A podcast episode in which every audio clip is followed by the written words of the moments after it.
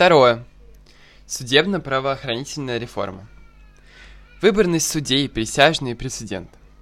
Существующий состав судейского корпуса должен быть подвергнут строжайшему пересмотру, а все судьи, выносившие неправосудные приговоры, должны быть уволены без права занятия государственных должностей в будущем. Минархистская модель предполагает, что в ведении государственных судов остается только уголовное судопроизводство. Мы устраним законодательные барьеры на пути возникновения негосударственных судов.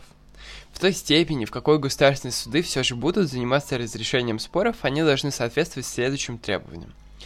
Первое. Судебная система должна быть основана на принципе судебного прецедента. Второе. У обвиняемого должно быть право на разбирательство его дела коллеги присяжных, независимо от тяжести обвинения. Третье. Выборность судей на определенный срок населением тех территорий, на которые распространяется юрисдикция соответствующих судов. Четвертое. Должен быть упразднен институт председательствующих в суде вместе со всей административной вертикальной э, вертикалью подчинения. Пятое. Стороны договорных отношений должны быть вправе самостоятельно выбрать суд для рассмотрения своих споров.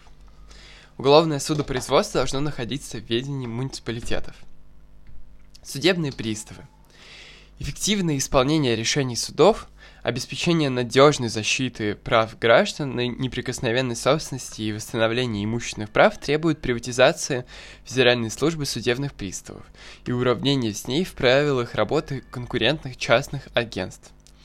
А Федеральная служба судебных приставов России должна быть преобразована в открытое акционерное общество с последующей продажей акций. Финансироваться открытое акционерное общество э, службы судебных приставов будет за счет исполнительского сбора и восстанавливая на договорной основе вознаграждения за взыскание. Лица и организации, нарушающие правовые нормы при исполнении решений суда, сами несут за это ответственность перед судом. Институт банкротства позволяет должникам уходить от ответственности по обязательствам за счет кредитора, что нарушает равноправие участников сделки и создает негативные экономические стимулы. Этот институт должен быть упразднен. Конкуренция на рынке услуг по взысканию задолженностей позволит выработать наиболее адекватные механизмы погашения долгов при неизменном соблюдении прав как кредиторов, так и должников. Правоохранительная система, полиция. Российские правоохранительные органы должны раз и навсегда отказаться от элементов палочной системы учета и раскрытия правонарушений, показателей раскрываемости преступлений. Полномочия по определению способа охраны правопорядка передаются с федерального на местный уровень. Ключевую роль должен играть институт шерифов, избираемых на местном уровне и действующих на общих правовых основаниях с частными охранными предприятиями. Шерифы действуют в рамках федерального и местного законодательства, но отчитываются не перед федеральным начальством, а перед сбравшим их населением муниципалитетом. Федеральная полиция будет играть роль координирующего центра, которому полиция муниципалитетов сможет обращаться за помощью в особо сложных случаях, например, терроризм. Федеральная полиция должна иметь ограниченный штат и контролироваться парламентом напрямую. Кроме того, мы упраздним такие подразделения МВД, как ГИБДД, Главное управление по противодействию экстремизму, Центр Э и прочее. Материально-техническое и кадровое обеспечение полиции не должны находиться в ведении самих правоохранительных органов. Мы предлагаем передать эти функции на аутсорсинг частному сектору. Кроме того, мы введем полный запрет на исполнение полиции коммерческих функций, таких как вневедомственная охрана, эвакуация автомобилей и прочее. В долгосрочной перспективе жители муниципалитетов получат право отказаться от института шрифтства и нанять частную охранную компанию пенитенциарная система. Российские исправительные учреждения являются главным негативным брендом нашей страны и представляют собой скорее учреждения, нацеленные на истребление всего человеческого как в заключенных, так и в сотрудниках администрации.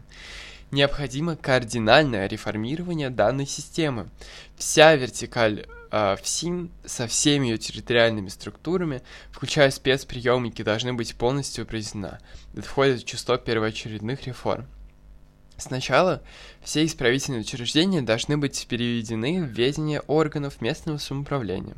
В последующем мы добьемся устранения любых барьеров для их приватизации, так как считаем, что исправительные учреждения должны быть самоокупаемыми и что преступники не должны содержаться за счет добропорядочных граждан.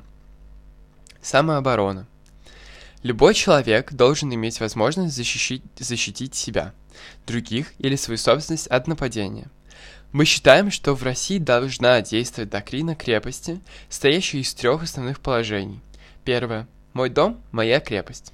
Человек имеет право любыми способами, включая применение оружия, остановить любого, кто незаконно проникнет на территорию принадлежащего ему имущества, будь то дом, земельный участок или транспортное средство. Второе. Право неотступления. Человек, легально находящийся на определенной территории, в случае нападения на него или на другого человека, не обязан отступать и имеет законную возможность применения для защиты силы, в том числе применяя оружие. Третье. Исключительность вины нападающего. В случае законного применения самообороны человек не несет ответственности перед нападавшим, даже если в процессе обороны нанес ущерб ему или его имуществу. Также мы отстаиваем безусловное право граждан на ношение оружия, что является обязательным условием существования свободного общества и позволяет гражданам в полной мере осуществлять самозащиту, а в крайнем случае и оборону страны. Гражданское оружие. Мы последовательно выступаем за право граждан владеть и пользоваться оружием. Мы утверждаем, что право на владение и пользование оружием – неотъемлемая составляющая права собственности. Также оружие – единственное средство, гарантирующее индивиду возможность непосредственной защиты жизни и собственности. Таким образом, любые ограничения права на оружие нарушают право жизни и собственности. В нашей поддержке права на оружие мы декларируем следующее. Первое. Гражданское оружие, как явление, не содержит в себе заведомой угрозы обществу. Нет оснований полагать, что оружие как таковое явление причиной каких-то событий. Второе. Оружие является естественным правом, а не привилегией. Государство не должно ограничивать право дееспособного человека владеть оружием. Третье.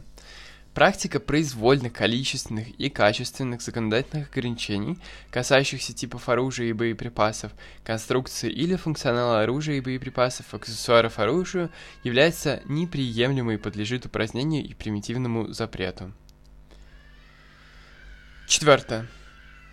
Самооборона с оружием является неотъемлемым правом и должна быть легальна. Закон всегда должен быть на стороне обороняющейся. В ситуациях, где невозможно однозначно защитить оборону и нападение, решение должно приниматься судом. В случае угрозы жизни допустима любая самооборона. В краткосрочной перспективе мы добиваемся сокращения числа, отмены и ослабления ограничения оборота оружия и боеприпасов, упрощение классификации лицензируемых предметов, упрощение лицензирования стрелковых объектов, производства и торговли оружием. Среднесрочным приоритетом является выведение максимального числа предметов из числа оружия и боеприпасов, а также стрелковых объектов, оружейных магазинов и производства под лицензирование, возвращение оружию статуса обычного объекта собственности. Долгосрочной целью мы ставим закрепление в Конституции права на оружие и конституционный запрет на регулирование и ограничение оборота оружия, боеприпасов и аксессуаров к ним. Таможня. Существование таможни противоречит принципу свободной торговли, поэтому мы будем постепенно снижать и отменять все таможенные пошлины по мере сокращения бюджетных расходов. Впоследствии мы полностью упраздним Федеральную таможенную службу России.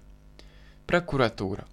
В числе функций, исполняемых прокуратурой, нет ни единой, которую не могли бы взять на себя суды, государственные или частные, профессиональные адвокаты или правозащитная организация.